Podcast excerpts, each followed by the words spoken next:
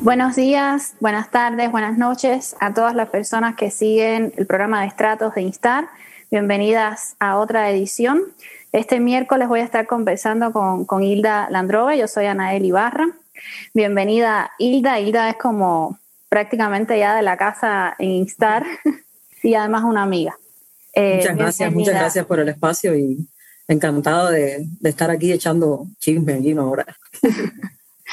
Hilda, eh, bueno, a mí antes de, empezar como tal con, tu experiencia, me gustaría un poco explicar este título que le, pusimos a, la sesión de hoy que está muy relacionado con, lo que también tú viviste, hiciste en Cuba. El, el, tema de hoy es zona de resistencias, desplazar la autoridad desde los intersticios. Entonces, un poco, ¿qué es esto de zonas de resistencia? Pensando eh, en el contexto cubano, cómo se pueden generar esas zonas de resistencia, qué implica desplazar la autoridad eh, y cuáles podrían ser esos intersticios posibles eh, en el caso cubano desde tu propia experiencia. Ahí son como varias cosas. Pero... Sí, bueno, eh, creo que los iremos así desarrollando un poquito más en, la conversación, ¿no? Pero bueno, pues la idea del, del título es, por supuesto, y bueno, de acuerdo, también pensando de acuerdo a este, a este espacio que tiene, tiene un peso importante en lo testimonial y en la experiencia particular de, las personas que participan acá. Y es un título que pensamos pensando en la experiencia que yo había tenido en la, en la madriguera, concretamente en la madriguera, donde trabajé durante creo que como ocho o nueve años. Estuve haciendo un trabajo ahí de buscar fechas y de encontrar, pero realmente no, así que va a ser como medio, los años y, y esos detalles van a ser medio ambiguos, pero pero bueno, digamos, finales de los 90, principios de los 2000, ¿no? Y el título es pensando justamente en la, en la existencia, en un, en, un, en un contexto que es un contexto totalitario, bueno, post-totalitario, si no se va a poner como estricto, pero digamos, donde de, una, de una profunda vocación de control jerárquico de arriba hacia abajo, que es, que es lo que caracteriza al Estado cubano, eh, pensar en la existencia de esos espacios que escapan un poco a esa, a esa voluntad de control o no tanto escapan, sino que existen en unas zonas que son de resistencia en la misma medida que son zonas de disputa, ¿no? Zonas donde se trata de crear algo que esquive un poco ese control y que por supuesto para lograr eso tiene que estar en, esa, en una disputa permanente con la vocación de control del Estado y de los agentes concretos del Estado cubano, ¿no? En el caso mío es una, una experiencia que es de la, digamos que está en el área de la cultura, en particular en la Asociación Hermanos Aís, y que, y que a la vez es parte de un recorrido que yo realicé que desde, desde ahí hasta, hasta reconocer que esos espacios, bueno, tenían una, una fecha de caducidad en su existencia, ¿no? Por muchas razones que iremos explorando dentro del programa. Entonces, bueno, la idea es explorar un poco como esos, esos intersticios, ¿no? O sea, qué, qué, cosa es lo que escapa, cómo es, cómo es posible escapar y qué se construye en esos espacios que, por lo menos en intención, pretenden escabullirse de esa, de esa lógica de control absoluto, ¿no? Y bueno, por eso, la, por eso el título, ¿no? El título tiene muchas complejidades. Después de haberlo pensado y de, y de estar pensando en el, en el programa, eh, pensaba cómo la, toda, toda la reflexión, que, que no es una reflexión que esté muy sistematizada, pero por supuesto, por ejemplo, en la madriguera eran cosas que discutíamos todo el tiempo a partir de la experiencia cotidiana que teníamos, ¿no? De lidiar con las instituciones y al mismo tiempo tratar de estar creando espacios de pronto para raperos y para artistas en general que no estaban dentro del, del sistema institucional, eran cosas que discutíamos todo el tiempo, ¿no?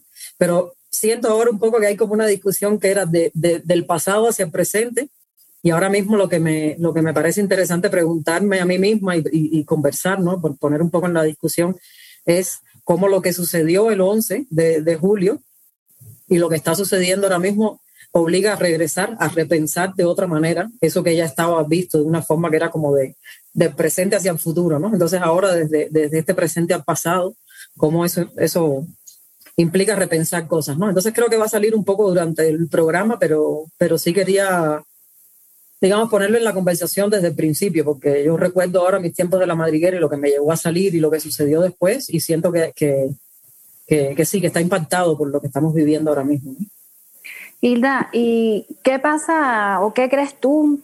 ¿Cuáles fueron las condiciones que posibilitaron que, por ejemplo, durante estos años en los que tú estuviste trabajando eh, en la madriguera, se pudieran generar estos espacios intersticiales, impuros, que de alguna manera resisten a la totalización o no son captados, digamos, por, por esas eh, lógicas bajo las cuales funciona eh, el Estado, digamos, eh, cubano. ¿Cuáles serían como esas, esas condiciones que evidentemente no existen hoy? ¿por, qué se ¿Por qué se dan esas condiciones y qué posibilitaron esas condiciones en el caso de tu, de tu experiencia? Sí, es interesante. Esas condiciones no existen hoy, ¿no? Es eh, después de la ofensiva que yo creo que se puede situar en 2008 contra la contra todo el arte y la cultura alternativa, que bueno, fue así como el momento más dramático fue la suspensión del Festival Rodilla y bueno, y el ataque sobre la sede en Alamar de Orni, Zona Franca.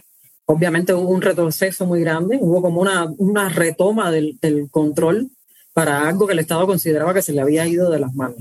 Unos años antes eso no era tan así, aunque sí que quisiera ubicar un poco porque estaba estaba releyendo este artículo de Anthony Bubar, donde él dice que se llama Sigo siendo un disidente en hipermedia, que lo recomiendo porque es un muy buen texto.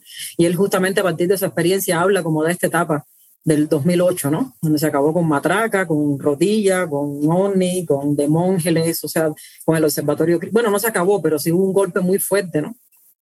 Y, y yo leyendo eso pensaba, él lo insinúa ahí, ¿no? Y lo, pensaba que, que sí tenemos primero que ubicar porque estamos en un proceso de reflexión también de los 62 años, ¿no? que tenemos que ubicar que, esta, que estos cierres totales realmente son cíclicos en la historia de la cultura cubana. O sea, si uno piensa, por ejemplo, en las palabras intelectuales, fue el primer cierre muy radical y muy duro, pero luego, por ejemplo, el nacimiento mismo de la Asociación Hermanos Saiz está amarrado a un cierre que se dio en la, de la manera en que en esa época era posible dar un cierre, que era más bien a través de una estrategia de cooptación bueno, por una parte una estrategia de contación que nunca, nunca significa que no haya a la vez una estrategia de represión, pero digamos que también se articula a partir de la creación de entidades que supuestamente van a reunir más posibilidades de diálogo, pero que al mismo tiempo también funcionan para, para, para que la, lo que está sucediendo regrese a las manos de las instituciones, digamos. En el caso de la cultura ese es como el lenguaje, ¿no? Como que sea la institución la que tenga en la mano la discusión.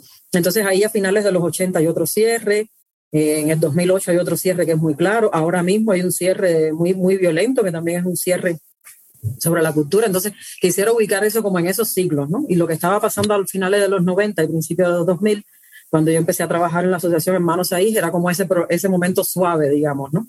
Donde hay todo el tiempo una disputa que, que, que más tarde se convierte en un, conflicto, un abierto conflicto que termina con un cierre muy, muy, muy radical de parte del Estado pero que de alguna manera todo lo que llega a pasar cuando ese cierre ocurre está, está sucediendo desde antes, ¿no? Entonces, bueno, en cuanto a las condiciones, yo llegué a la asociación Hermanos ahí porque no tenía trabajo y alguien me dijo, ah, pues ahí puedes trabajar y bueno, llegué en un momento en que la, la sede nacional de la asociación Hermanos ahí estaba todavía al lado de la Juventud Nacional, que, o sea, antes de mudarse al pabellón Cuba, igual yo no sé en qué año fue eso, pero 96, 97, 98 quizás, por ahí por esos años, bien al final de la, al final de la década de los 90, ¿no?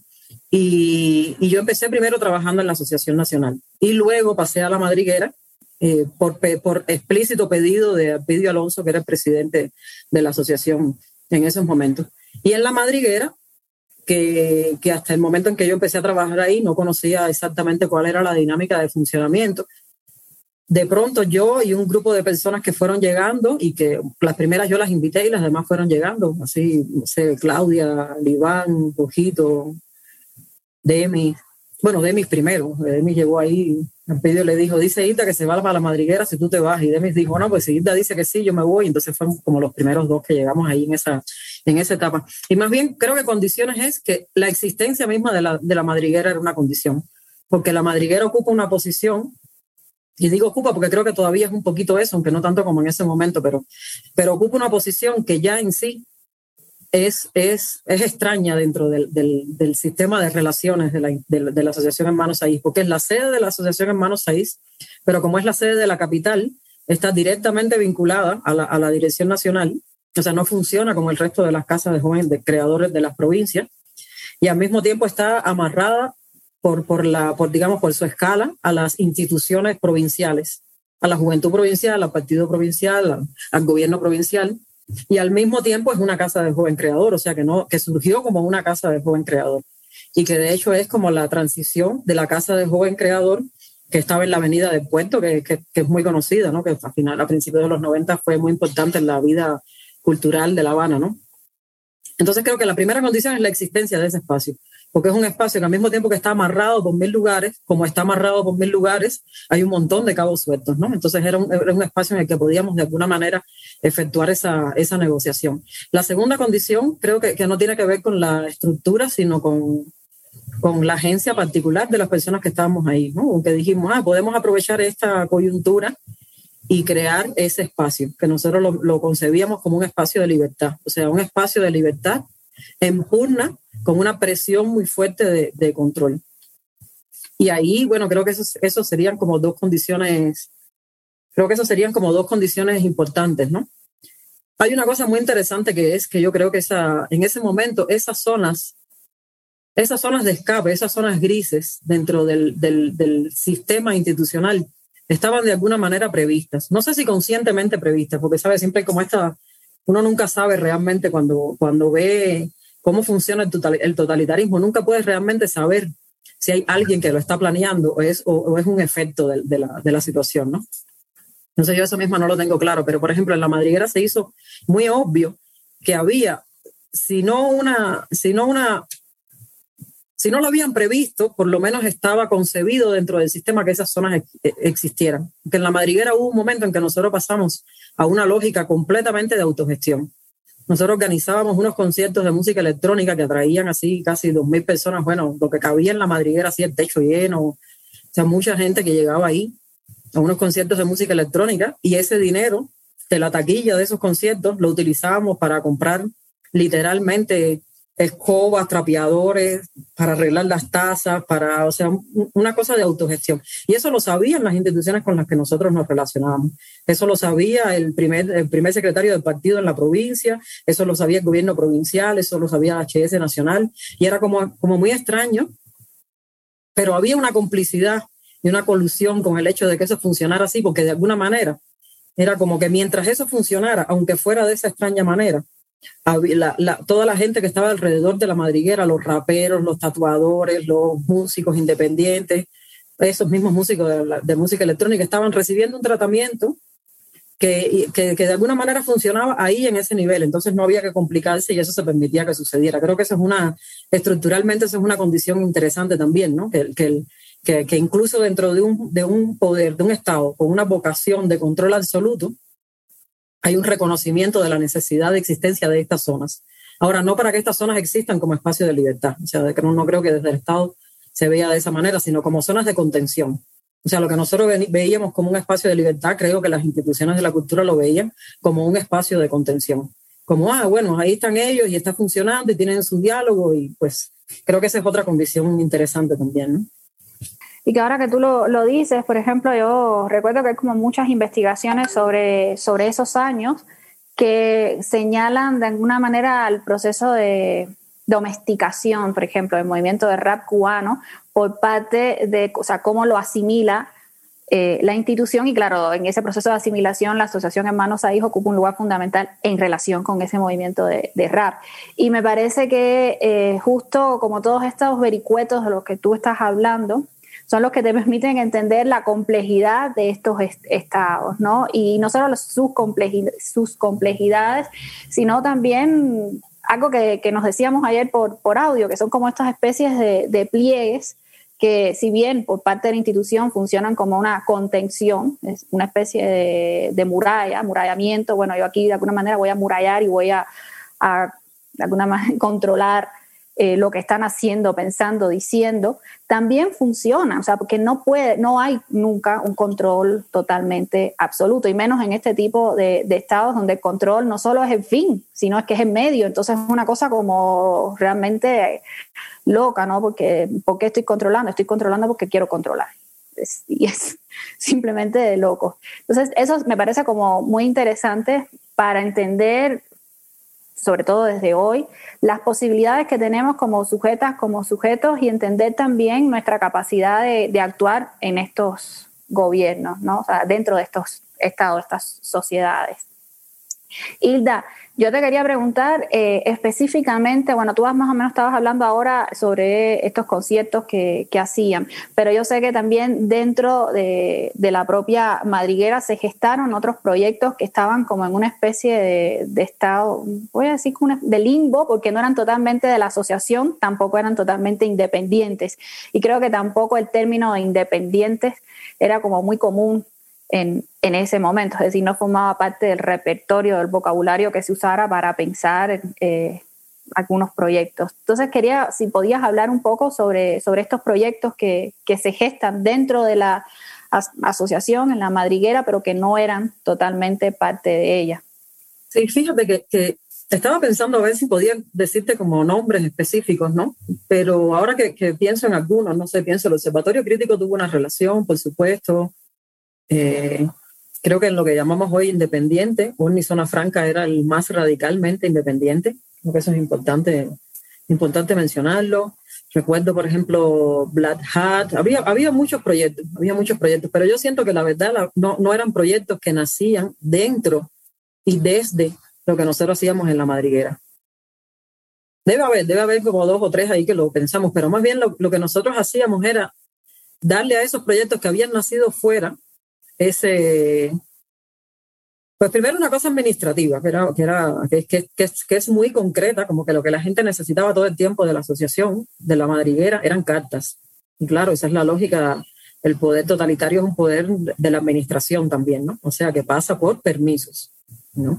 Porque claro, la asociación de manos ahí es como era, siendo esta interfase, tenía como esta especie de privilegio de poder permitir y autorizar cosas que no, que no podían ser autorizadas si las personas no pertenecían a algo, ¿no? Entonces creo que, la, que, incluso la madriguera era mucho esto, era como ese espacio donde llegaba gente que tenía sus propios proyectos y que necesariamente necesitaban de entrada un permiso y luego un espacio concreto donde hacer las cosas. Una galería donde, donde hacer una exposición de artes plásticas, un sistema de sonido y un patio como el de la madriguera donde organizar un concierto, una sala donde reunirse, o sea, era, era eso concretamente, era, como ese, era como ese apoyo.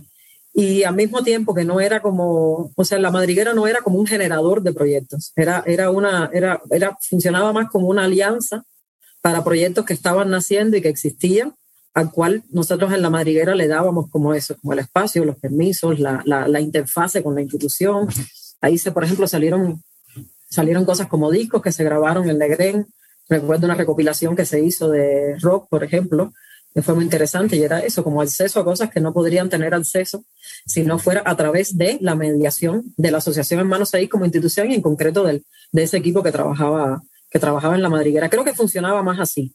A lo mejor después me regañarán los demás diciendo que no, que hubo cosas que creamos. Y sí, claro, hubo cosas que creamos, teníamos nuestros propios proyectos, pero, pero realmente el grueso era apoyar a la, a la gente que ya, que estaba trabajando. Y ahí creamos un equipo muy bonito que no solo era el equipo de los que trabajábamos en la madriguera, sino un grupo de artistas que estaban contagiados de alguna manera con nuestra, con nuestra intención de utilizar ese espacio, esa zona ciega, bueno, esa zona medio, medio ciega para, para la institución, de utilizarla para generar eso, ¿no? Entonces, claro, ahí empezaron a nacer unas redes en las cuales artistas, administrativos, eh, nosotros en la, en la posición de promotores o de, bueno, las posiciones que tuviéramos ahí cada cual en, el, en la plantilla, digamos, utilizábamos para hacer posible que determinados proyectos y determinadas ideas existieran, ¿no?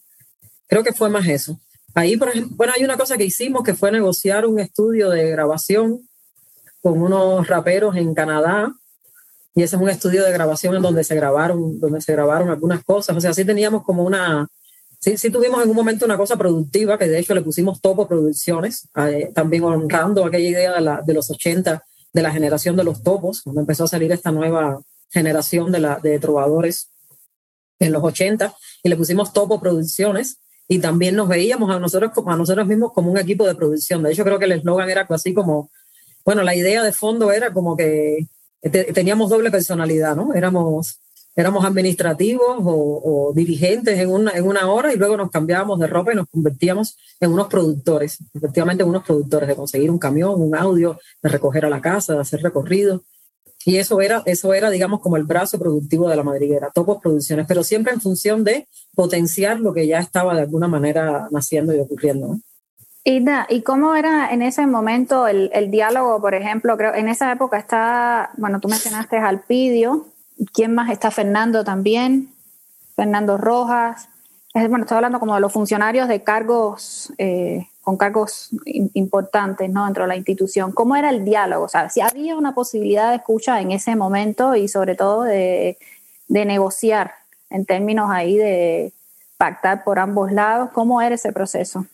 Mira, yo no sé si pudieras resumir el proceso así en una, en una frase o en una explicación corta. Yo creo que el proceso en general era, era medio esquizofrénico realmente. Porque te digo, la madriguera era como estaba amarrada a las instituciones provinciales de hecho, por ejemplo, el dinero de los promotores culturales de la madriguera lo pagaba la Dirección Provincial de Cultura. Pero si necesitábamos hacer un concierto grande, lo teníamos que coordinar con el Instituto de la Música. Con Abel, bueno, el otro Abel, el presidente, que era presidente del Instituto Cubano de la Música en ese momento. Y si era algo como de la asociación, era con la Dirección Nacional de la Asociación. Y si era, y de pronto otra cosa era con la, con la juventud, con la Unión de Jóvenes Comunistas de la provincia de Ciudad de La Habana.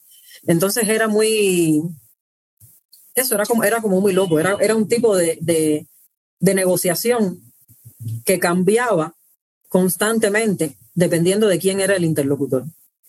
Entonces era así como, no sé, los lunes a las seis de la tarde había una reunión en la Juventud Provincial.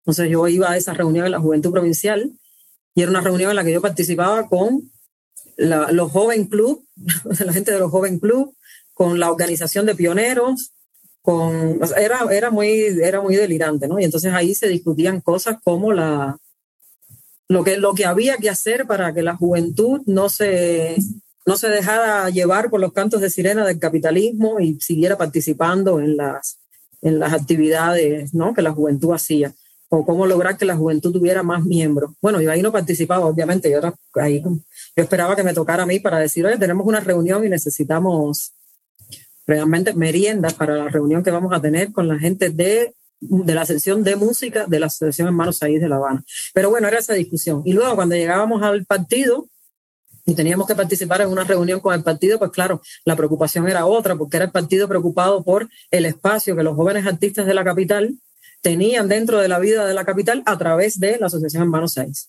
Y cuando llegamos a la Dirección Provincial de Cultura, pues habría que, había que hablar de montones de cosas de administración, como los salarios de los promotores, que había que arreglar la plantilla y no, no, recibían el salario hace tres meses. Y cuando llegábamos a la Asociación Hermanos ahí, pues eran las discusiones propias de la asociación, ¿no? Entonces era muy extraño porque, porque al mismo tiempo cuando regresábamos a la madriguera, lo que a nosotros siempre nos interesó mucho era que la conversación que teníamos con los artistas concretos con los que trabajábamos no fuera una conversación impactada por eso, sino fuera una conversación en términos de qué necesitan, cómo podemos colaborar y cómo podemos convertirnos nosotros en sostenedores de eso.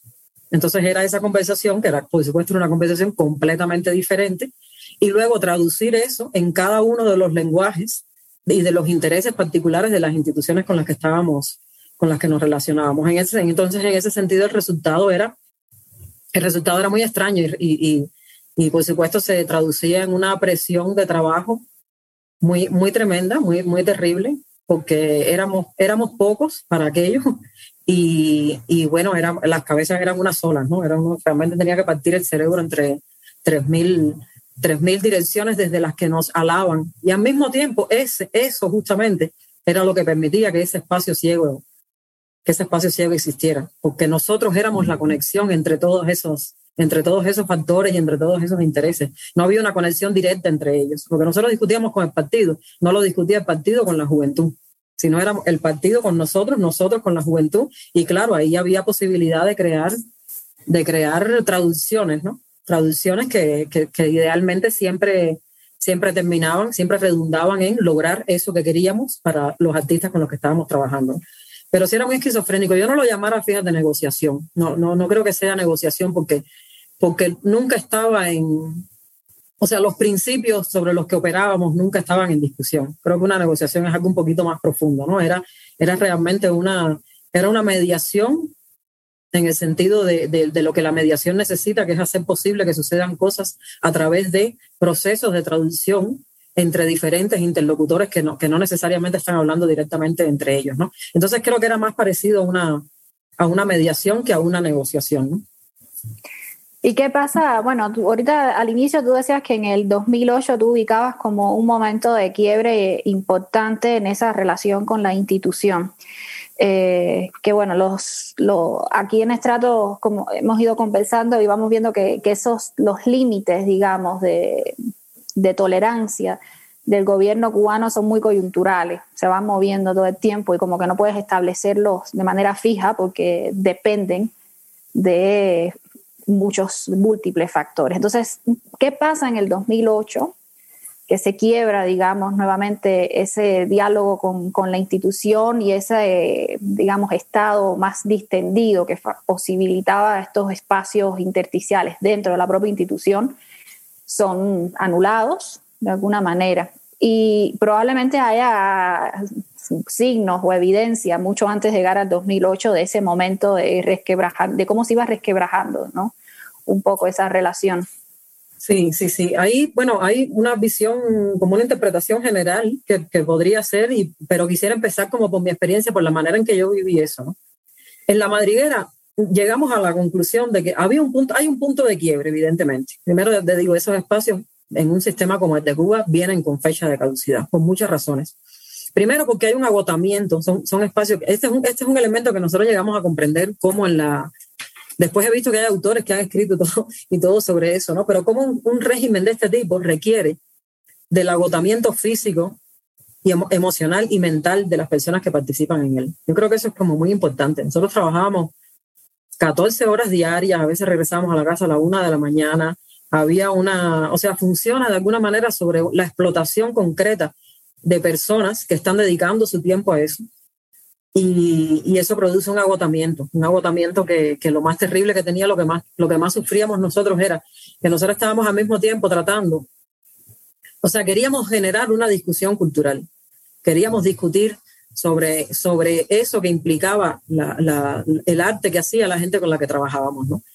Y no teníamos mucho tiempo de eso, porque cuando llegaba el momento de discutir sobre eso estábamos tan cansados. O sea, es literalmente así. Quería que, creo que eso es importante decirlo, como que eso es un, un, tipo de, de, esos espacios producen un agotamiento. Yo creo que es un agotamiento con, con lo que el sistema cuenta. De nuevo, no sé si lo, produce, si lo produce intencionalmente, pero cuenta con eso. Cuenta con que hay una situación que se va a agotar por, por la sencilla razón de que las personas que están en esa situación llegan a un límite. Entonces creo que esa es una, creo que eso es como una, algo que, que, va en la dirección de un punto de quiebre. Y eso es algo que en la madriguera sentimos mucho. Yo después de siete años de trabajar ahí sentía realmente que estaba como agotada, que, necesitaba de verdad unas vacaciones así en la playa, porque era muy fuerte lo que había, era, es muy intenso, ¿no? Y luego lo que, lo que nos dimos cuenta era que la manera en que, la, en que las instituciones culturales, el Ministerio de Cultura en particular y por supuesto la, la Asociación Hermanos Ahí, estaban planteando el asunto de la existencia de estos proyectos que cada día crecían más y eran más importantes. Rotilla, por supuesto, se fue completamente de las manos, o sea, un festival que, que reunía a miles de personas en una playa para, para, poner de pronto a cantar ahí a los aldeanos es algo que se les fue de control. Pero la discusión anterior a, a llegar a ese punto era una discusión sobre el valor de la institucionalidad y sobre la importancia de que todo pasara por los cauces de la institución.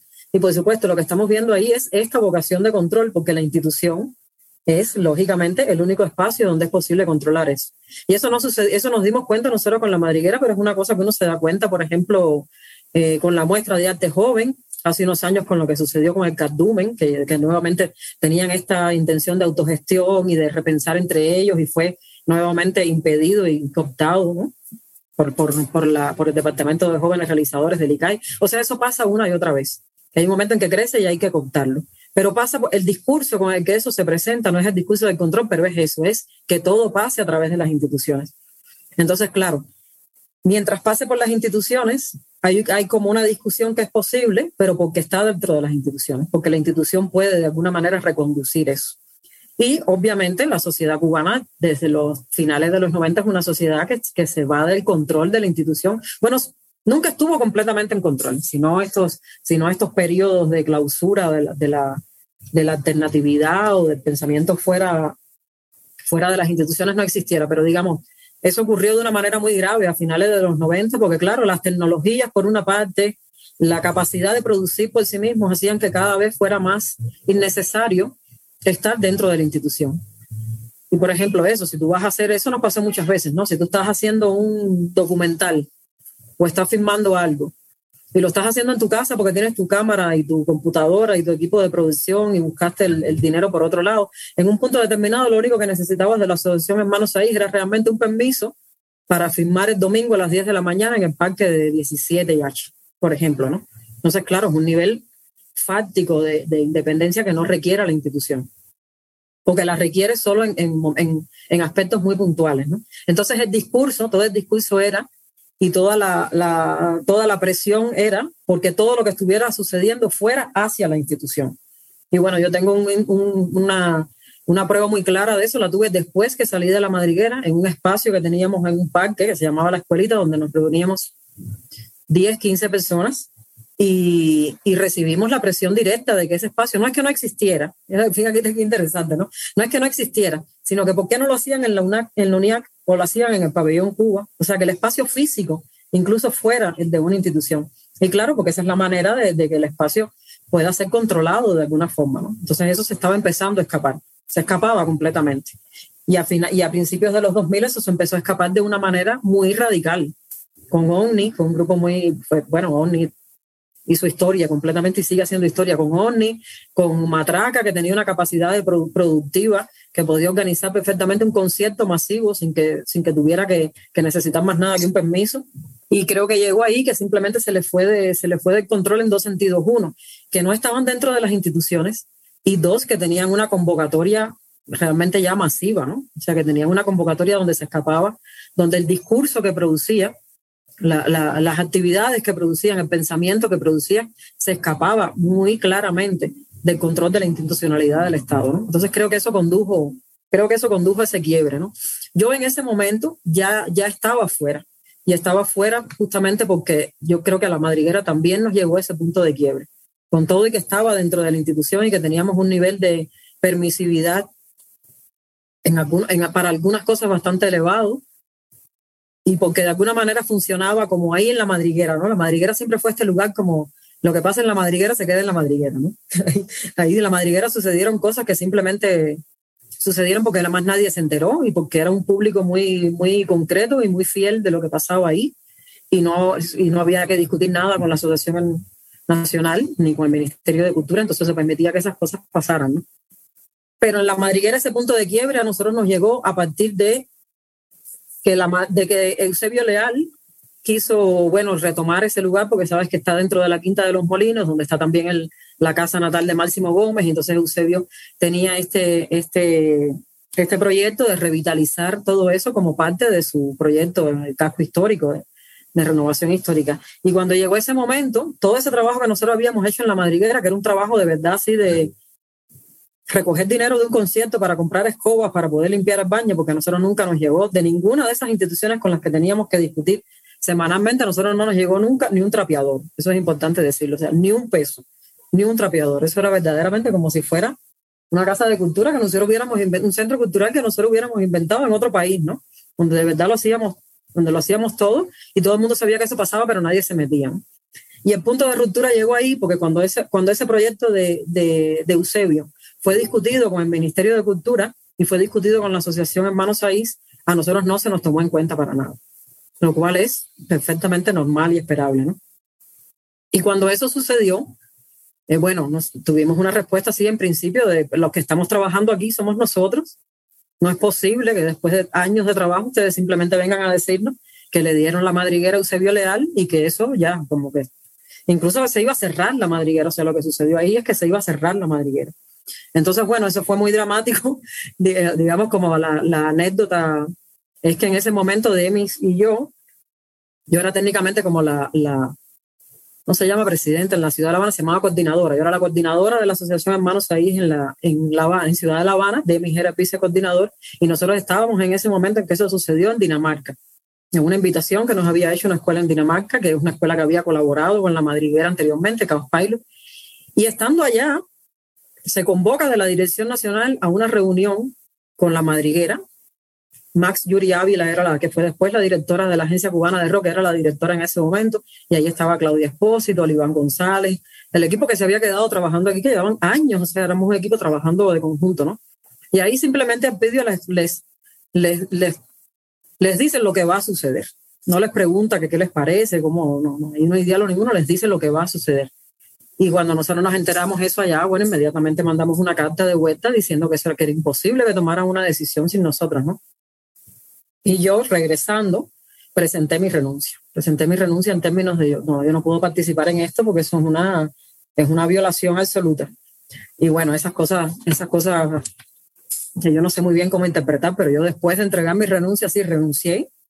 Y dos, tres semanas después era el Congreso Nacional de la Asociación y fui invitado a ese Congreso. Entonces, en ese congreso donde estuvo Abel Prieto, y en ese congreso yo leí una carta diciendo cosas como esta.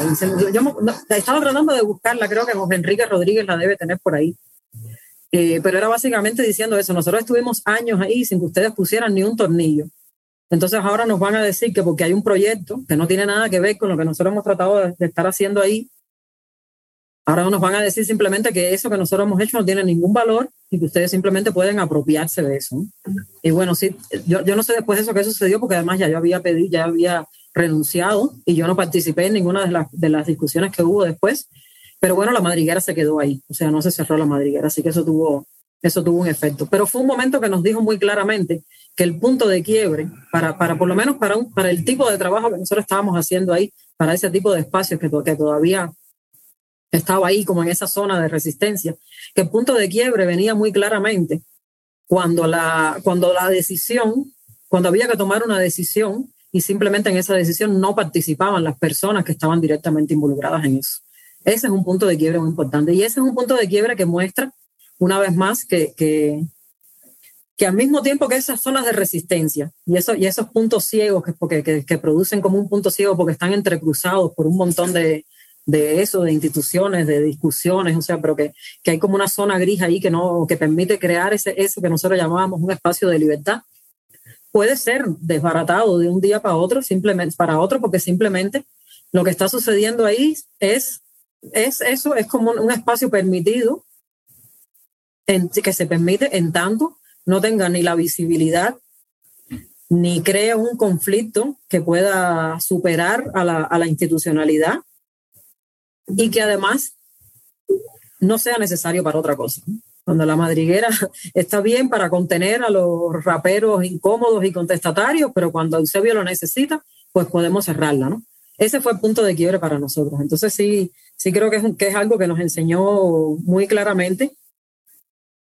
O sea, que nos permitió a todos dar ese salto que yo creo que todo el mundo da en Cuba, porque en Cuba nadie nace disidente. todo el mundo se hace, se, se, se, ¿cómo se no, no, sé cómo poner eso en verbo, pero como se, se disidencia en el camino. Hay un proceso de disidenciación, ¿no? El que uno atraviesa.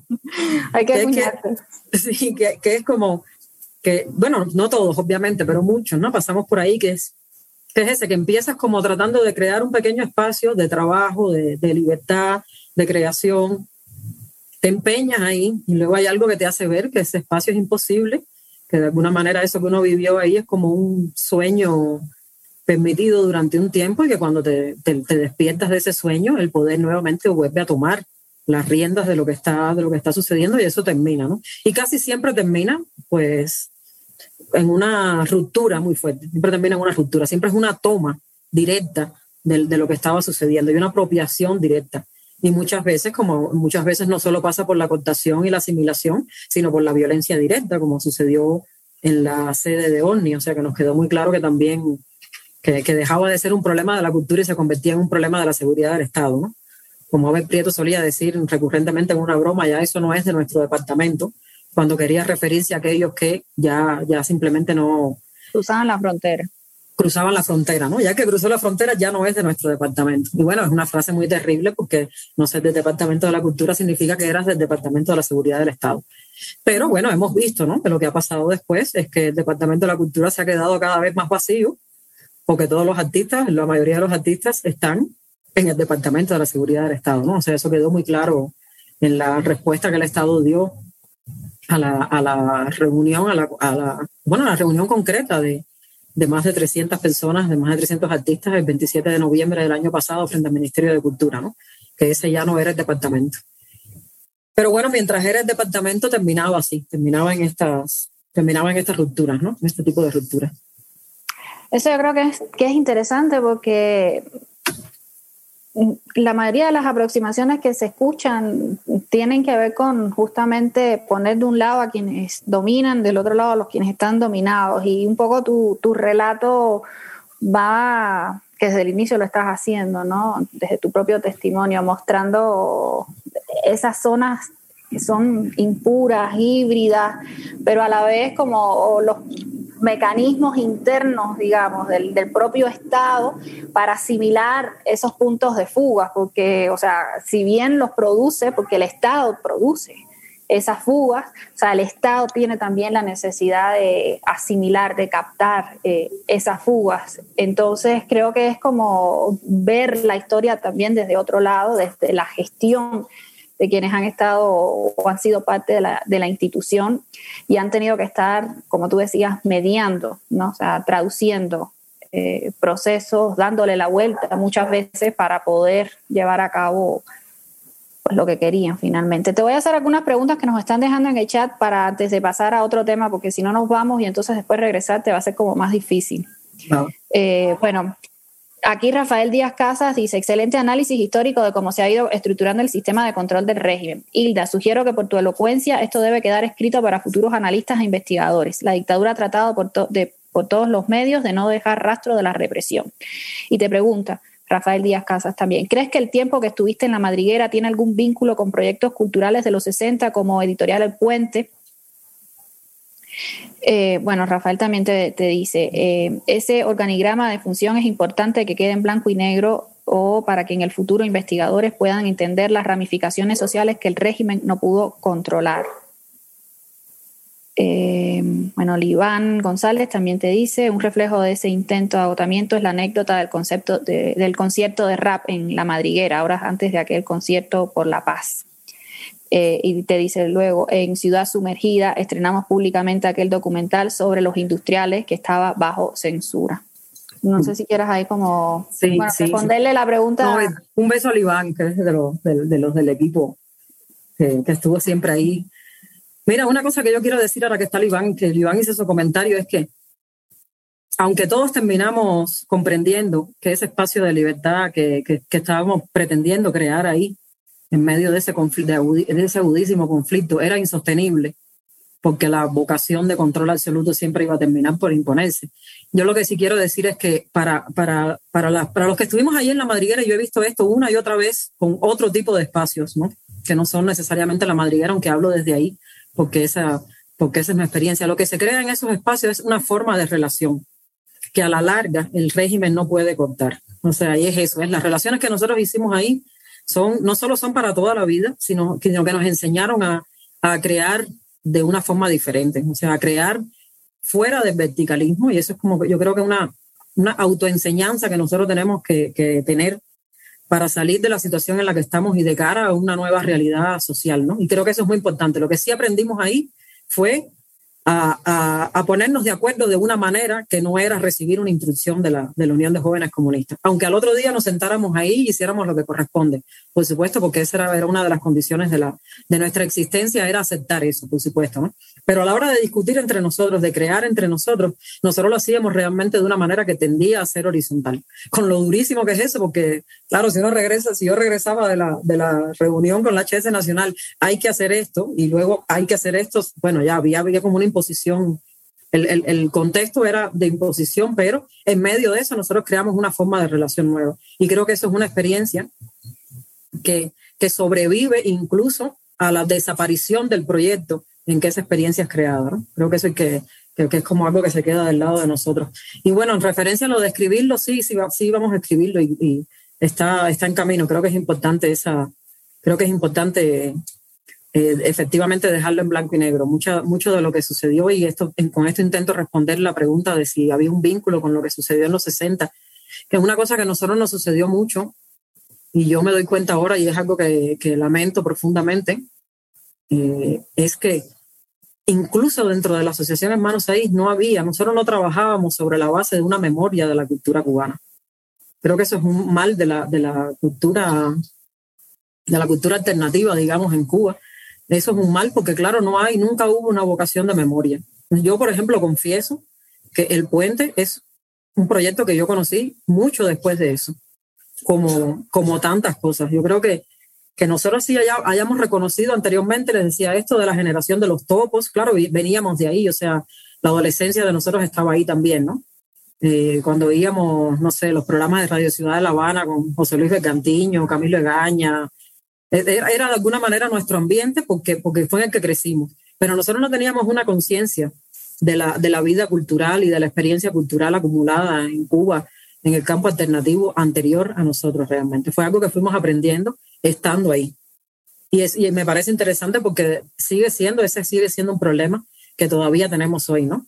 Lo que ahora creo que sí haya un movimiento muy, muy fuerte, que no es nuevo, por supuesto, pero digo, digamos como que alcanzó una, un, alcanzó una magnitud que nos permite ahora sistematizar, comenzar a sistematizar toda esa memoria que, ha empezado a emerger, pero que sigue estando de alguna manera dispersa, ¿no? Como la memoria de esto, la memoria de esto otro por acá. Entonces, ese proceso de sistematización, de comprender los ciclos, en qué son iguales, en qué se diferencian, cuáles han sido los cambios cualitativos, que nos permiten de verdad pararnos de frente al, al pasado para construir ese futuro, es algo que yo siento que recién está ocurriendo. A lo mejor estoy equivocada, ¿no? O sea, estoy de nuevamente hablando desde mi, desde mi posición, que puede ser de la ignorancia, a lo mejor ya esto está sucediendo hace mucho rato y yo llegué tarde, ¿no? Pero bueno, es, mi impresión, ¿no? Y es, y es interesante que nosotros realmente trabajábamos sobre lo cotidiano. Nosotros trabajábamos con los proyectos que efectivamente estaban ahí surgiendo, sin una conciencia de una continuidad. Pero al mismo tiempo esa continuidad obviamente existe, aunque nosotros no fuéramos conscientes de ello. Creo que esa es la, la, respuesta que pudiéramos dar, que, que sí, sí estuvo, todo eso estuvo, todo eso existe sobre una historia que tiene su propia lógica interna que nosotros desconocíamos, pero de la que evidentemente formábamos parte. ¿no? Y ahí hay, hay, bueno, hay dos cosas. Ahorita recordé cuando estabas hablando al, principio, hay una frase que a mí, hay una idea que a mí me gusta mucho de Said, este teórico que dice que siempre hay algo que escapa al poder dominante. O sea, es imposible el control sobre todo y un poco tú, lo que tú has estado hablando tiene que ver con eso y creo que sirve incluso en términos metodológicos para pensar cómo escapar a, estas a estas fuerzas no dominantes y por otra parte que el acceso justo a, a, la memoria tiene que ver con el control también absoluto que tiene el Estado sobre la historia o sea, y sobre la narración de esa historia que, que funciona sobre la base constante del, olvido. O sea, si Renan decía que toda nación se construía sobre el pacto del olvido, yo creo que Cuba todo el tiempo se está rehaciendo y haciéndose sobre el olvido. Hay que estar olvidando constantemente para poder mantener un sistema como, o sea, sostener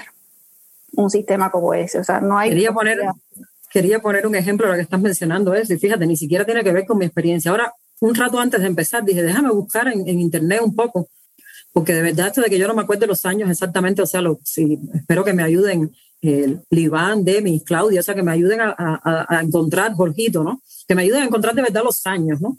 Y bueno, habrá documentos. Y estuve buscando un poco para, para buscar en la memoria que está en internet de la Asociación Hermanos 6. Y es curioso, la Asociación Hermanos 6 se, se crea en 1986. En 1988 hay un Consejo Nacional en el que Fidel participa. Y bueno, es un poco como eh, curioso porque leí lo que Fidel habló allí y Fidel menciona que alguien había mencionado en ese Congreso Nacional lo que pasó en el 61. Y claro, lo que pasó en el 61 fue esa discusión que terminó con palabras de los intelectuales. Y una cosa muy importante de eso, que pasó con las palabras de los intelectuales es que, hay uno, que hubo unos debates muy intensos en la Biblioteca Nacional, pero lo que, la, lo que el Estado cubano guardó como memoria de eso fueron las palabras finales de Fidel. O sea, porque no solo, no solo es esto de que desde que Fidel llegó al comandante y mandó a parar, ¿no? No solo eso, sino que la memoria que queda sobre eso es el acto del comandante llegando y mandando a parar. Y cuando yo estaba buscando ahora sobre, la, sobre ese congreso de la, sobre ese Consejo Nacional que se hizo en 1988, dos años después de, fundada la Asociación Hermanos Aís, lo que encuentro es el discurso de Fidel en ese consejo. O sea, nuevamente desaparece de la historia lo que se discutió allí a nivel de documento y lo que queda es, bueno, la palabra del gran líder, que además es un documento, lo recomiendo leérselo, un documento muy, muy gracioso porque de los problemas que se discutieron ahí no se habla nada. Fidel se pone a contar que recibió a dos dirigentes soviéticos y que los llevó a, biotecnología y a los, así como a los programas de la revolución y que estuvo discutiendo ahí con dos, dos dirigentes soviéticos y de ahí salta el proceso de, de rectificación de errores. ¿Se acuerdan que estábamos en aquello? ¿Se acuerdan que estábamos en aquel proceso de rectificación de errores que era como la variante tropical de la perestroika con muchísimo menos alcance? Y habla muy poco, o sea, le dedica solo unos pocos párrafos a lo que sucedió ahí. Entonces, la memoria de, de eso es la memoria, la memoria que está escrita, guardada, o por lo menos ahí accesible en Internet, es de nuevo la memoria del discurso de Fidel y no de todas las discusiones que hubo ahí en ese Consejo Nacional. Y cuando estuve buscando este Consejo Nacional que te estoy contando, en el que yo leí esta carta sobre, sobre el intento de, hacer desaparecer la madriguera, ni siquiera lo encuentro. Entonces es, es increíble, de, verdad esto que dices es como, es un ejemplo de esto que estás diciendo, donde no solo hay, donde, donde, donde lo que hay no es solo un descuido, sino casi como un intento deliberado de producir una desmemoria. No es una ausencia de memoria, sino una desmemoria. Sí, la producción de silencio. Yo creo que si, hay que, si, tenemos que rastrear algo son los silencios. O sea, los silencios van a hablarnos más eh, que cualquier otra cosa en, en, Cuba, porque es lo que hacen. Y es además tienen el control absoluto sobre todas las fuentes. Entonces eso nos deja en una situación siempre vulnerable y frágil frente a la posibilidad de pensar, o sea, de recordar más bien.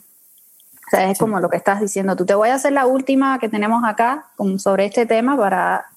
Eh, Ricardo Quisa te pregunta, ¿alguna vez se vieron en la necesidad de censurar por motivos políticos o artísticos? Hubo una vez, hubo una vez con el documental de, ay Dios mío, Claudia, ayúdame, con el de, de que sale el fragmento de Fidel diciendo no los queremos, no los necesitamos, que es sobre la, a ver, déjame ver si Liván, Liván, colabórame y ponlo ahí en el, en el chat. Bueno, fue una vez que sucedió eso. A ver si alguien y, colabora en el chat. Sí. Pero bueno, déjame hacer la historia. Era que lo íbamos a poner en la madriguera, en lo, que, en lo que recuerdo el nombre, lo íbamos a poner en la madriguera. Y de nuevo, en la madriguera pasaba esto, que nosotros hacíamos cosas en la madriguera de pronto, que si no se, no se enteraba nadie no pasaba nada. ¿no? O sea, pues pusimos muchas, pusimos muchas cosas y Iván había puesto un par de ejemplos, ¿no? Sucedieron muchas cosas en la madriguera que sucedieron, las vio un montón de gente y no, no generó ningún problema porque nadie se había enterado. Y en este caso lo que sucedió es que le avisaron a Abel que iban a poner ese documental en la madriguera. Entonces, claro, fuimos llamados directa, inmediatamente a la Dirección Nacional de la Asociación Hermanos Saiz para, para decirnos que eso no se podía poner ahí, ese documental no se podía poner.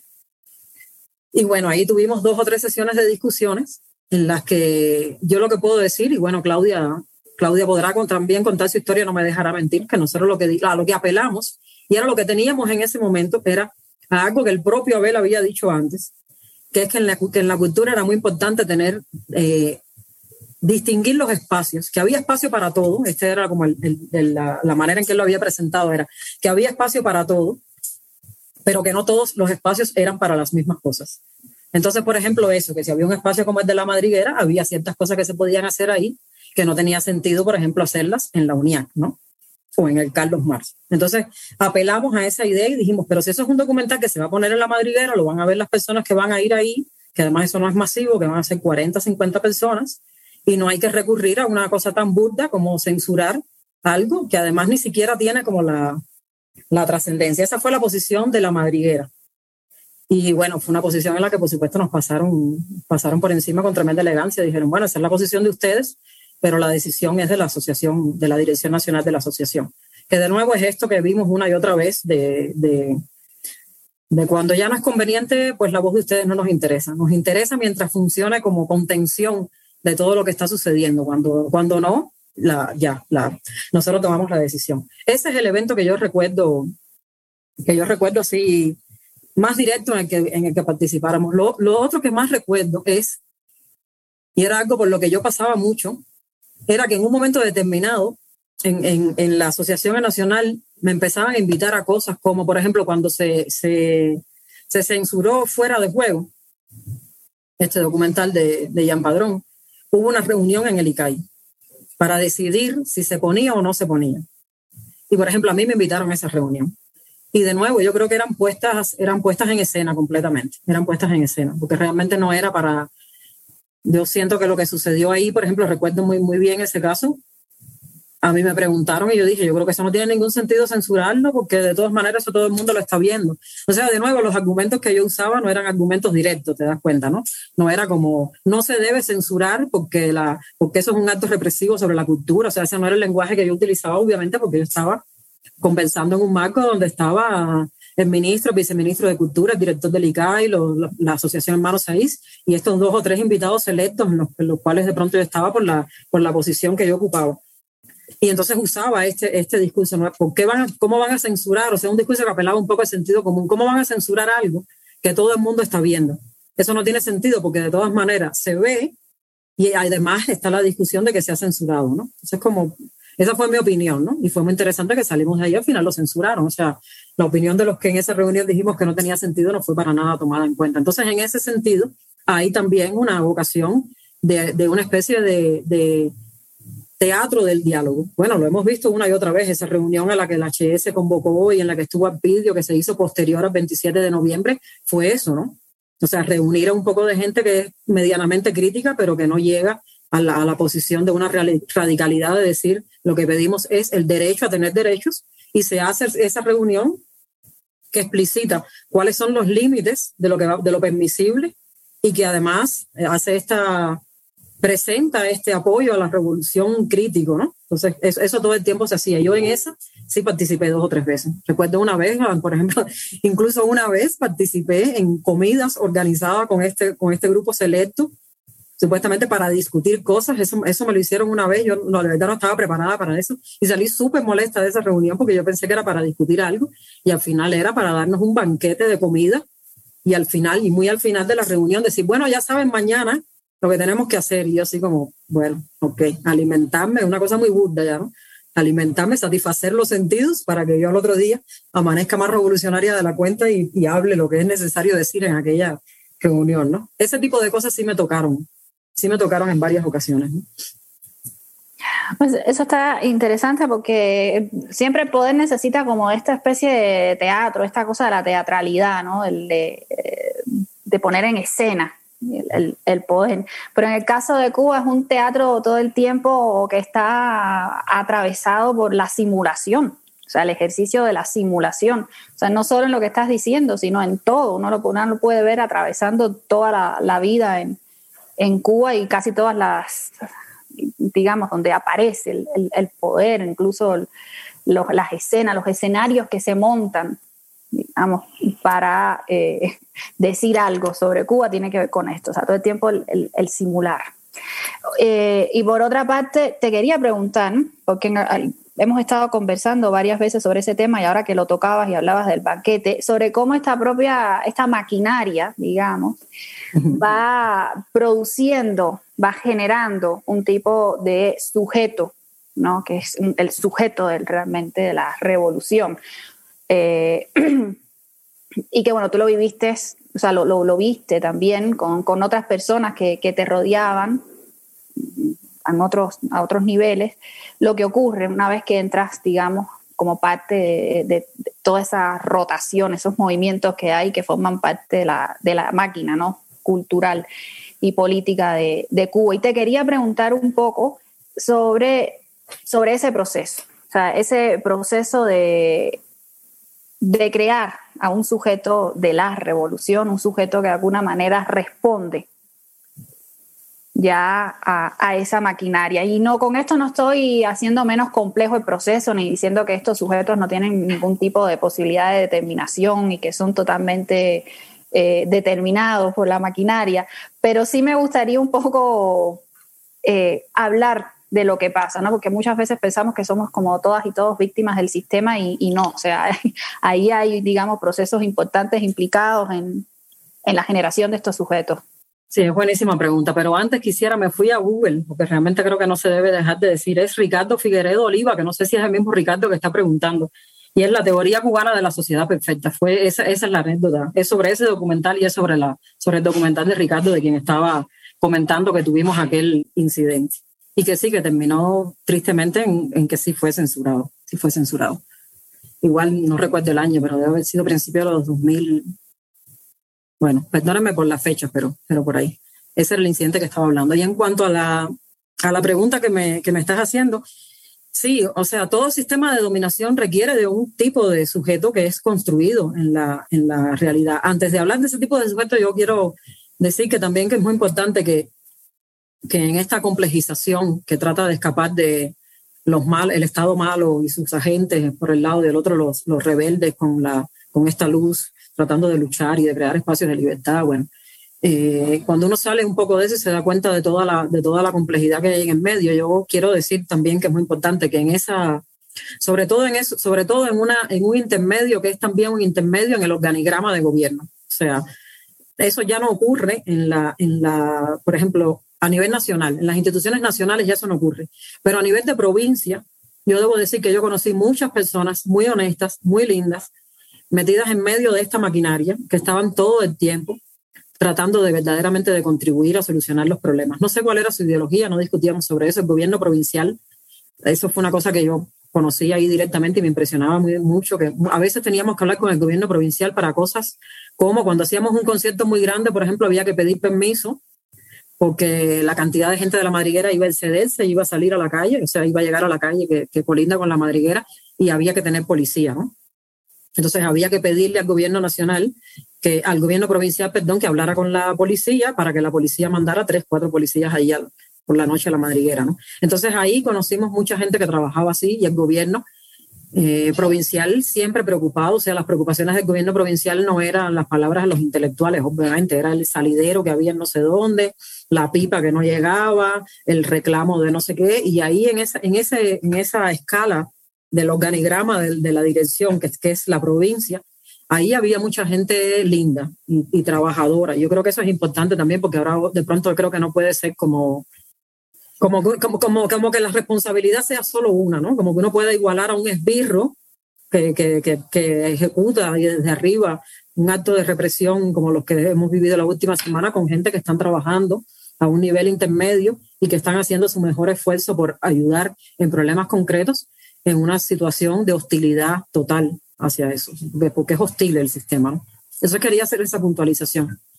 Y en cuanto a la pregunta que me haces, es muy interesante porque yo, bueno, lo hemos conversado varias veces, ¿no? Que, es, que, hay, que hay una reflexión que solo, que, que a lo mejor había, podría haber ocurrido en ese momento, pero realmente para mí llegó, llegó después, ¿no? Que es la, cómo el sistema es un sistema profundamente patriarcal, incluso dentro de la cultura. Creo que eso es importante y es y no es porque así eran las personas concretas.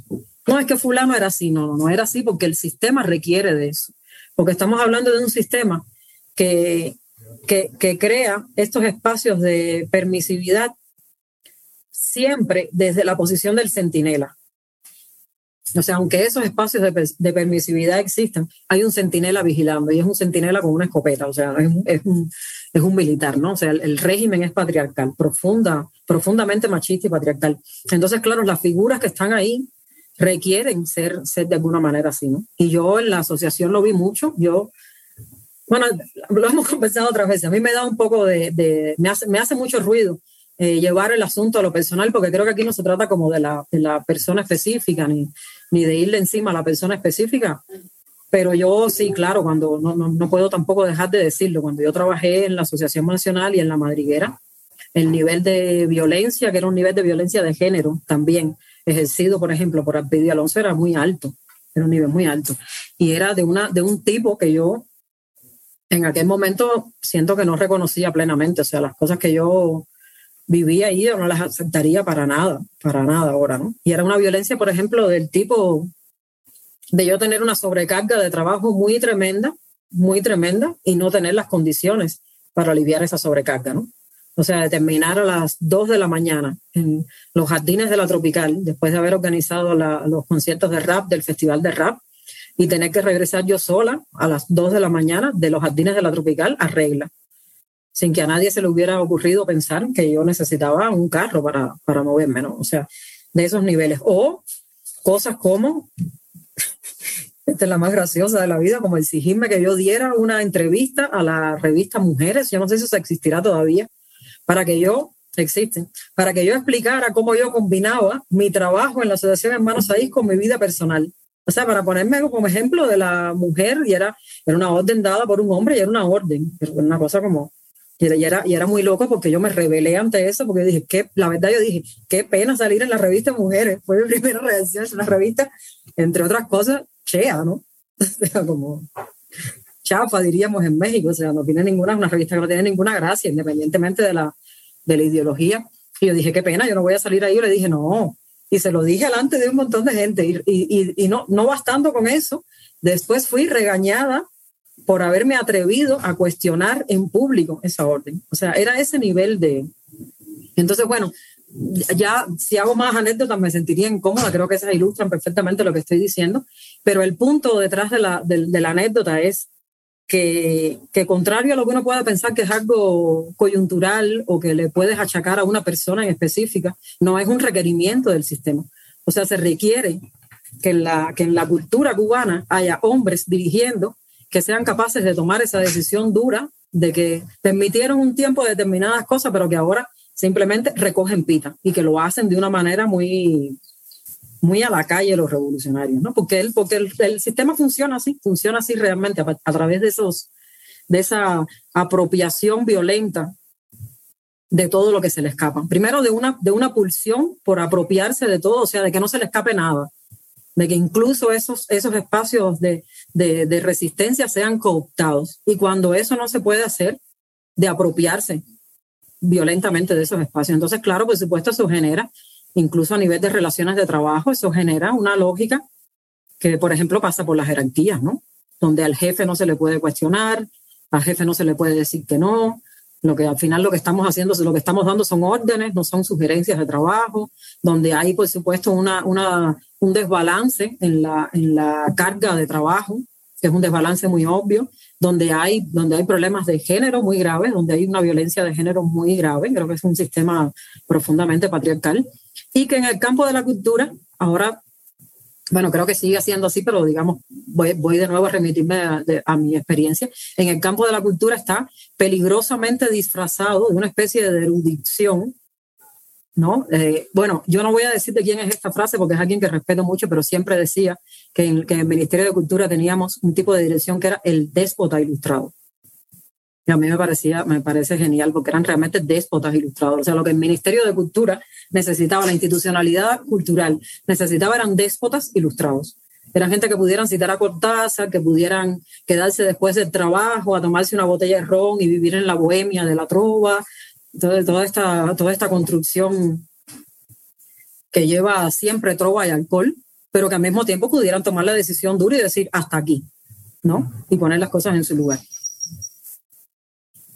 Yo creo que has dicho, hay como dos ahí yo siguiéndote dos grandes tipos, ¿no? Figuras, el centinela con escopeta y el déspota ilustrado, que más o menos redundan en lo mismo eh, y que probablemente es lo que vimos también que ocurrió el año pasado, ¿no? O sea, cuando salieron estos funcionarios, eh, el ministro, el viceministro, a dar manotazos, ¿no? Y una se pregunta, bueno, ¿cómo es posible que esto ocurra? Bueno, es que estamos hablando de justamente lo que tú acabas de decir, déspotas ilustrados, o sea, personas que cuando es necesario se ponen el traje eh, de militar, sacan la escopeta y ya, o sea, el, el disfraz del, del funcionario y la diplomacia hasta aquí llegó, ¿no?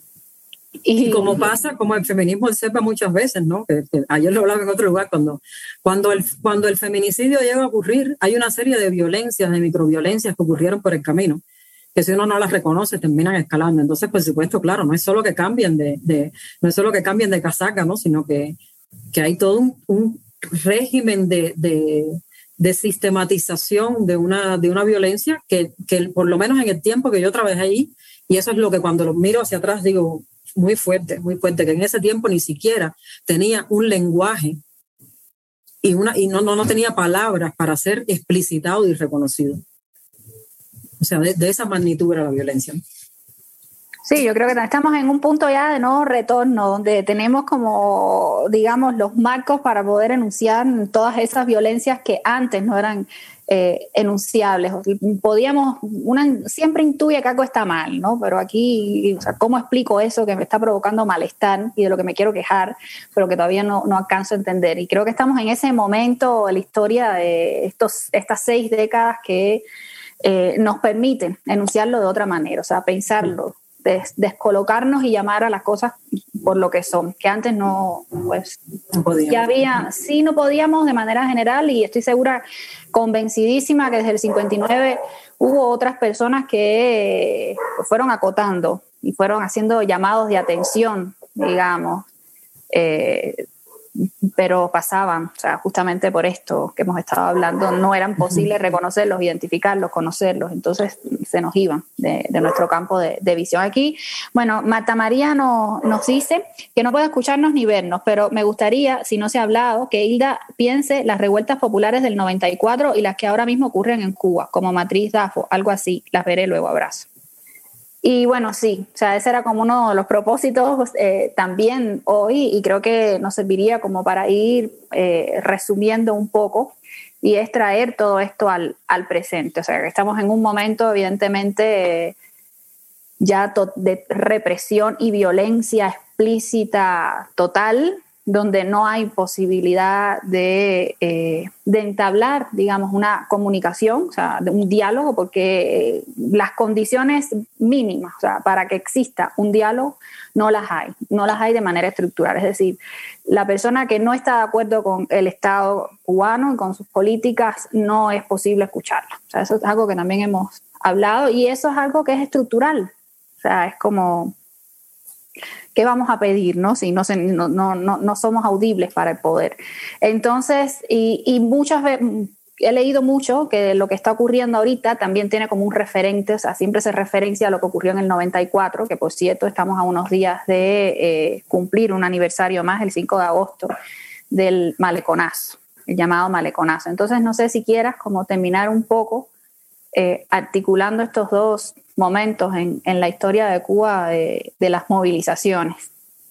Sí, bueno, lo primero que, que, por, la razón que nos recuerda el maleconazo es porque todo esto que estamos hablando ocurría en un campo de alguna manera eh, cerrado, ¿no? Que era el campo de la cultura y donde los, los las descaramuzas, digamos, ¿no? Como descaramuzas muy violentas, muy violentas porque cerrar Rotilla, por ejemplo, es muy violento. Lo que sucedió en la sede de ONI con una ambulancia y, o sea, seguridad del Estado, muy violento, o sea, no, no, no, es, no es menos violencia, pero era acotado en determinados lugares, en determinados grupos, en determinadas discusiones. Bueno, y lo que, esto tiene, lo que sucedió ahora, obviamente, perdió completamente esos límites y primero ocurrió en la calle, que dejó de ser de los revolucionarios, o los revolucionarios dejaron de ser los que, los que, los que estaban en la calle pasaron a ser a los que realmente ocuparon la calle, una de dos. Y, y bueno, primero, eh, es, es un levantamiento de ese tipo, al igual que el 94. ¿no? Por eso inmediatamente pensamos en eso y en ese sentido son dos acontecimientos importantes dentro de los 62 años, ¿no? Pero son diferentes también, ¿no? Aunque son iguales en que, en que había una crisis, creo que eso es importante, pero de nuevo la crisis es un detonante, no es la causa estructural, la crisis es un detonante, entonces era, en el 94 había una crisis muy tremenda, quienes, quienes lo vivimos, bueno, sabemos, ¿no? Pisas de condones, o sea, era una cosa verdaderamente surrealista el, nivel de miseria en el que estábamos. La crisis era, muy grande, ¿no? Y ahora mismo también hay una crisis como esa, ¿no? Por gusto la gente lo, empieza, lo empezó a llamar hace unos meses, Ay, estamos de nuevo en periodo especial. Y luego, no, pero nunca hemos salido, ¿no? Pero el de ahora es peor, es mejor. Entonces, una situación de crisis que crea las condiciones para detonar ese tipo de manifestación, ¿no? La diferencia es que las del 94 estuvieron acotadas en cuanto al lugar, lo que ocurrieron en el malecón, o sea, ya el, maleconazo. Eh, estas ocurrieron en más de 50 lugares de la isla. Las condiciones son diferentes, o sea, magnitud son diferentes. Luego, en, en, el, en, la manera de controlarla también son diferentes, o sea, en la respuesta del Estado son diferentes, porque en el 94 existía Fidel Castro, que con todo lo que uno pueda, con todo lo que necesitamos reconstruir, o sea, de construir esa figura y repensar de nuevo todo, era en esos momentos todavía una figura carismática, o sea, tenía la capacidad efectiva de llegar allí y poner la situación bajo control, eso no existe hoy. O sea, el hecho de que la gente diga Díaz Canel Singao no es solo ganas de expresarse de la manera más popular, sino que es muy claro que esa figura no tiene ni, ni, ni soñando el carisma que, tenía Fidel en ese momento. Entonces, por supuesto, su llegada a San Antonio de los Baños no, no significó nada en detener eso. Ese es otro, ese es otro elemento, ¿no? Pero bueno, hay muchas condiciones diferentes también, y eso es lo interesante de pensar, de pensar en las, las recurrencias cíclicas de los sucesos y de los procesos, porque al mismo tiempo que son igual, siempre introducen una, una diferencia cualitativa, ¿no? Y bueno, aquí tenemos que, este, la Cuba de hoy no es la Cuba cerrada de 1994, donde la cerrazón no era solo de Internet, era una cerrazón realmente de, de, un casi nulo acceso a otras referencias, en términos de libros, en términos de películas, en términos de, de relación directa y de, de, aprender directamente de experiencias de la, de la comunidad cubana viviendo fuera de Cuba.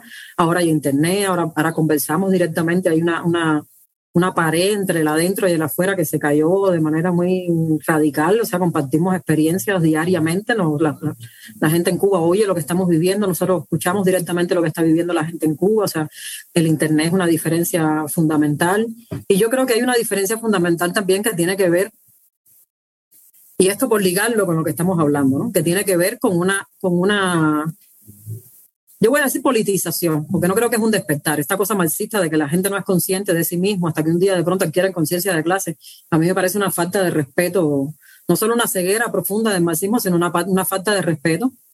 Pensar que la gente no sabe lo que está haciendo o es tonta. Entonces no es, no es eso, no es, un, no es un despertar, sino una politización. Es una, es una ubicación dentro de un espectro político que es resultado también de procesos como el que yo he contado conmigo, pero de procesos similares en todas las áreas y en todos los campos de la vida cubana, de, un, profundo darse cuenta de que el problema no es de unos errores que se pueden rectificar en una rectificación de errores, de que el problema no es la violación de determinados derechos, de que el problema no es la incapacidad de dialogar, sino que el problema es sistémico, radigalmente sistémico. O sea que hay algo que está mal en, en la manera en que la vida en Cuba se conduce. Y es el problema del control absoluto, que afecta la cultura como mismo afecta los boniatos. yo digo los boniatos porque así lo puse en Twitter y porque llevo días pensando en esa, en esa cosa que me parece muy, en una imagen que me parece que es muy clara. O sea, el, incluso si uno acepta que hay un bloqueo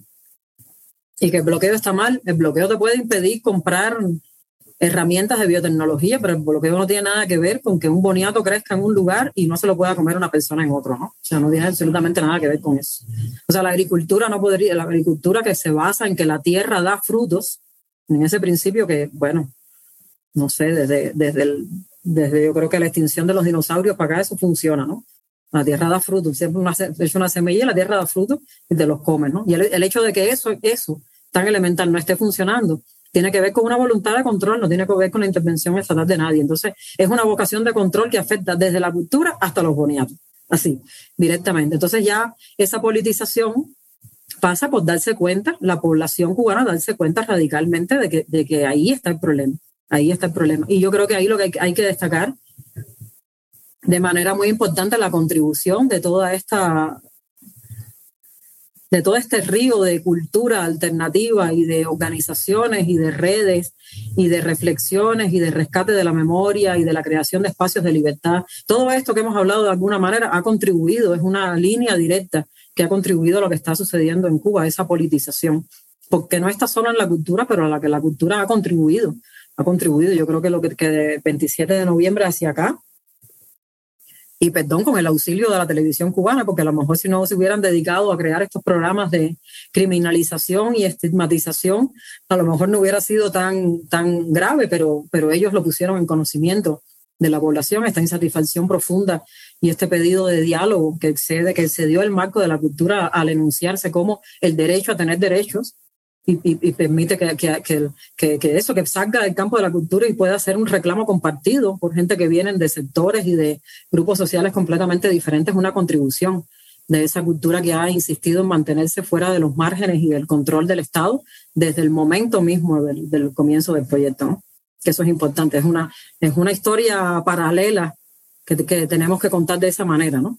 Y está desde el principio, Ahí iba, iba a decir, Ricardo Quiza dice, hoy diríamos no sirvió. Voy a usar la frase de, de de no sirvió porque yo creo que justamente algo que también es distinto hoy es que el edificio de la fe se derrumbó. Es decir, hay una pérdida de fe en las verdades que el sistema había estado produciendo, construyendo, sosteniendo y reproduciendo hasta ahora. Y, y esa pérdida de fe, si lo traducimos al lenguaje político, habla de un problema en la producción de consenso.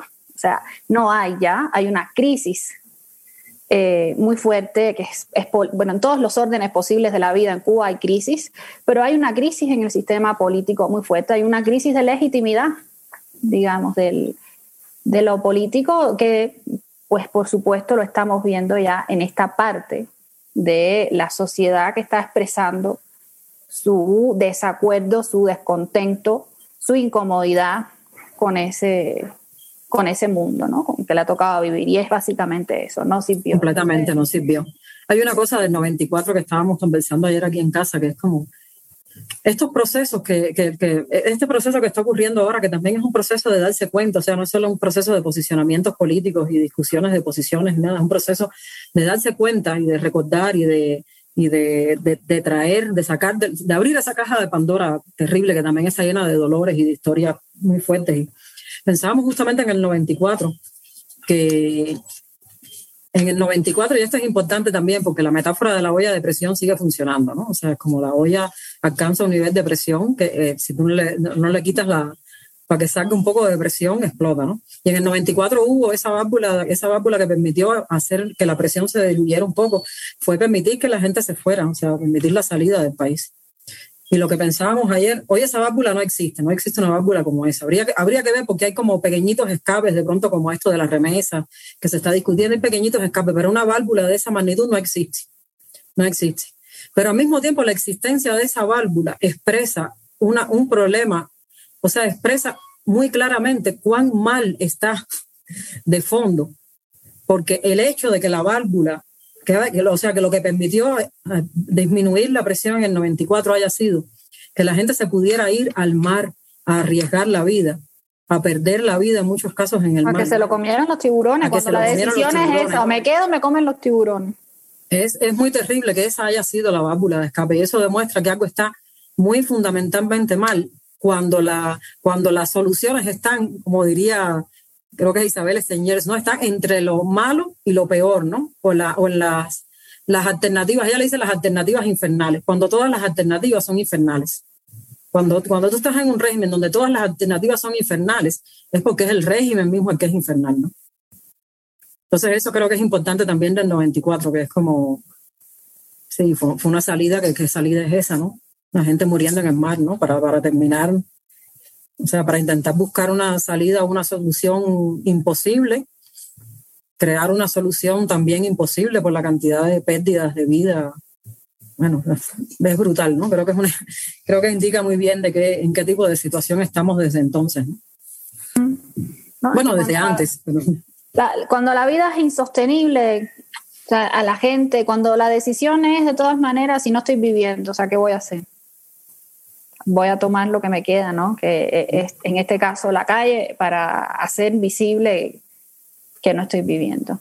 Entonces creo que eso es algo que, que no se está tomando en cuenta. Y respecto a lo que tú decías, también creo que los mecanismos, aunque no son los mismos, en cuanto al discurso sí siguen funcionando de la misma manera. Es decir, primero, ah, bueno, ahora hay otro contexto, está el Internet, entonces es necesario volver a aislar a Cuba del resto del mundo para crear una especie de burbuja con un discurso que sigue funcionando para una parte de la sociedad, es decir, si ese discurso sí de alguna manera apela y encuentra, escucha en una parte de la, de la sociedad, ¿no? que, que sí, que, que cree en eso en otra no.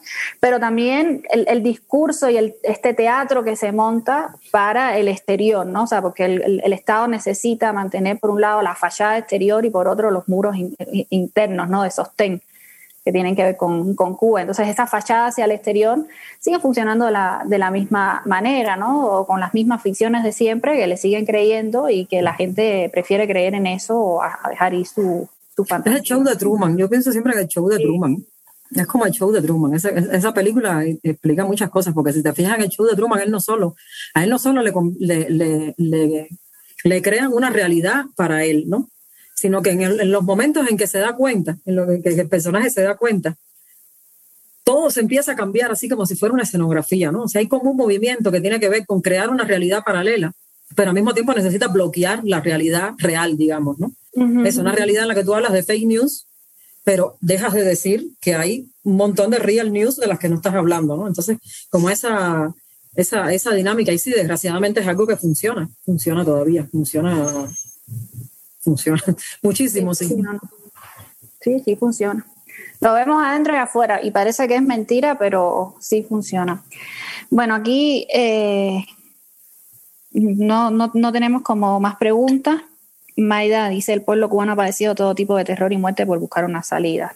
Y sí, o sea, efectivamente, ha sido así. Creo que lo del infernal es, es una, una, idea que, que, puede resumir un poco lo que tiene que ver tanto con el sistema, con las posibilidades de existir para, para quienes viven en, en Cuba ahorita, o sea, vivir ese, ese infierno. Bueno, Isla, yo por mi parte, ah, bueno, espérate, aquí viene el Iván y creo que es importante porque te ayuda a tejer todas estas memorias. Entonces dice, disculpen que vuelva atrás. Hilda, yo creo que la crisis de relaciones con la HS fue cuando hicimos comunidad y tuvimos una espiral de trabajo. Éramos la única institución que que curraba con la gente de Alamar, con Matraca, con el proyecto de Polina y el Blacky, con Coco Solo. Hay muchos más nombres, pero creo que la crisis entre Madriguer y la HS vino cuando nos reconocimos como parte de una comunidad artística que no iba a terminar de trabajar y crear. Recuerdo que hicimos un evento de homenaje a LCD que lo organizó Polina y el Blacky. No, ya, yo voy a decir a eso. Gracias, por, por apuntar eso. Sí, sí, sí. No, realmente tenemos que, ya está, está en proceso, es algo que va a ocurrir, ¿no? Como rescatar todas estas, rescatar todas estas memorias, es algo que estamos hablando desde hace, desde hace meses, de hecho, porque sentimos como, o sea, el equipo que trabajó ahí, ¿no? Sentimos que lo necesitamos. Y sí, efectivamente, cuando, nos, cuando quedó claro que nuestras alianzas estaban, nuestras, nuestras afinidades y nuestra sensibilidad estaba del otro lado y no del lado de, la, del, de las pretensiones de la Asociación Nacional, claro, inmediatamente nos hicimos, dejamos de ser esos que podían contener y más o menos negociar ahí como un espacio que, que, en la medida que estaba contenido no se volvía problemático, a ser parte del problema de esa misma, que esa misma comunidad representaba, sí, claro, claro, con toda seguridad.